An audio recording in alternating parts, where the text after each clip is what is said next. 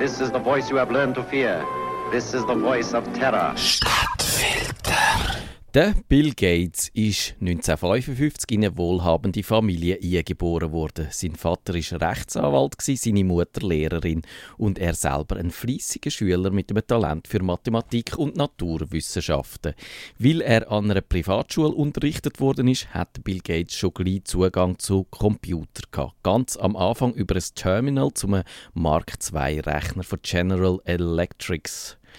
Der Gates hat dank dem Computer Gefallen gefunden an der Programmierung. Das Hobby hat er auch an der Harvard University gepflegt. Dort hat er seine Zeit im Computerraum verbracht und er hat auch seinen zukünftigen Geschäftspartner, den Steve Ballmer, kennengelernt. Zusammen mit seinem Schulfreund Paul Allen hat er ab 1974 für den neuen Altair 8800 Heimcomputer eine Version von der Programmiersprache Basic gelismet. 1975 hat er sein Studium abgebrochen.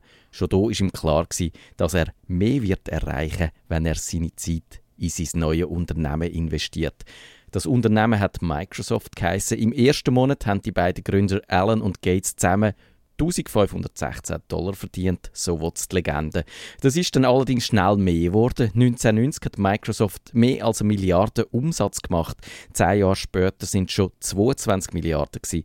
Und wo der Gates 2008 als Chef abtreten ist, sind es sagenhafte 60 Milliarden gewesen. Und um die 91.000 Mitarbeiter. Mit dieser Leistung ist der Gates 1995 zum reichsten Mensch von dem Planet geworden. Und auch wenn er den Spitzenplatz ab und zu wieder hat müssen abtreten ist er doch auch heute wieder Nummer eins.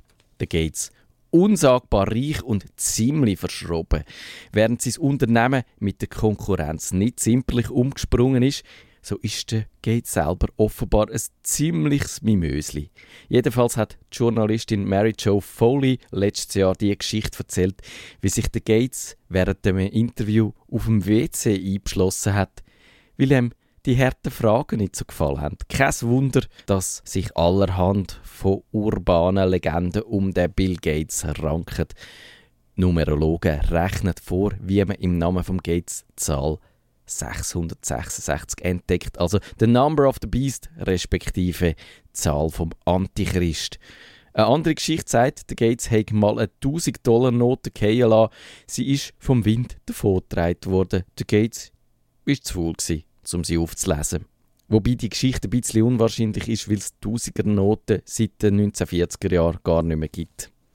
Und es wird gesagt, der Gates hat ein paar simple Lebensweisheiten, die seiner Meinung nach müssten an der Schule gelehrt werden. Zum Beispiel die: Das Leben ist nicht fair, also gewöhn dich dran. Oder bis nicht zu den Nerds und Streber.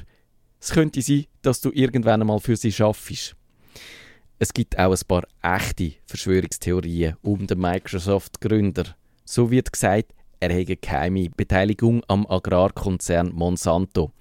Gates ist Mitglied von der geheimen Weltelite. Er gehört zu den Illuminati und nimmt an der Bilderberg-Konferenz teil. Das ist die Veranstaltung, die einmal im Jahr stattfindet. Es treffen sich hochrangige Wirtschaftsboss, Politiker, Militärs und Adlige. Und was besprochen wird, das erfahrt die Öffentlichkeit nicht. Der schwerwiegendste Vorwurf ist allerdings der. Der Gates ist Eugeniker, wie schon sein Vater, der für die Organisation Planned Parenthood geschafft hat.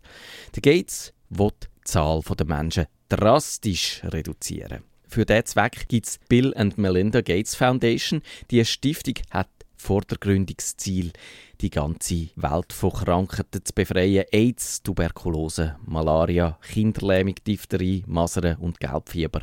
Aber eigentlich geht es darum, mittels Impfungen arme Menschen und unnütze Ressourcenverbraucher von dem Planet zu entfernen. Denn bekanntlich ist genau das eins der geheimen Ziele der New World Order. Dass die Reichen unseren Planet für sich allein haben.